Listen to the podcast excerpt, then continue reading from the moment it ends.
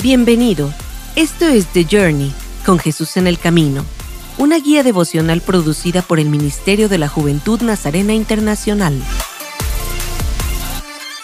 Hola compañero de viaje. Dice la palabra de Dios en Lucas 15, 17 al 24. Por fin recapacitó y se dijo, ¿cuántos jornaleros de mi padre tienen comida de sobra y yo aquí me muero de hambre?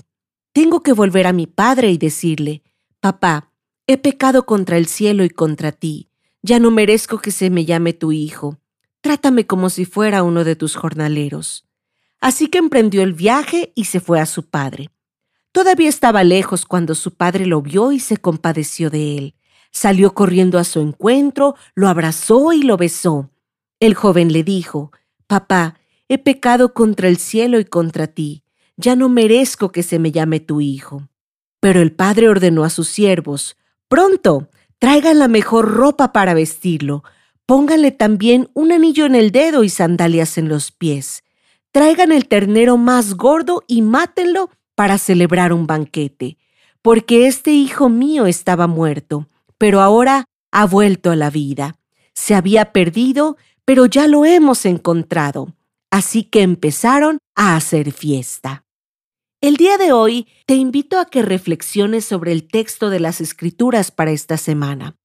Pero antes de comenzar, haz la siguiente oración o puedes hacer una oración propia, pidiendo sabiduría a medida que te acercas a la santa palabra de Dios. Amado Dios, al llegar a tu santa palabra hoy, vuelvo mi oído hacia la sabiduría y extiendo mi mente hacia el entendimiento Anhelo escuchar lo que quieres decirme y aprender lo que quieres enseñarme. Abre mi corazón y mi mente para estar listo para recibir de ti, porque tú das sabiduría, conocimiento y entendimiento. Gracias por estar conmigo ahora, en este momento y siempre.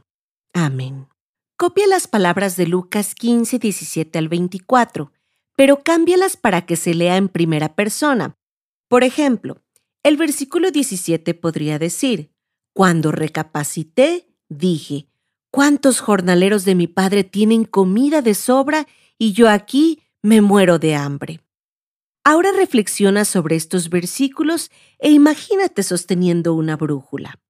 Platica con Dios por medio de una oración sobre lo que has reflexionado una vez que hayas hecho este ejercicio. Nos reencontraremos en los próximos episodios.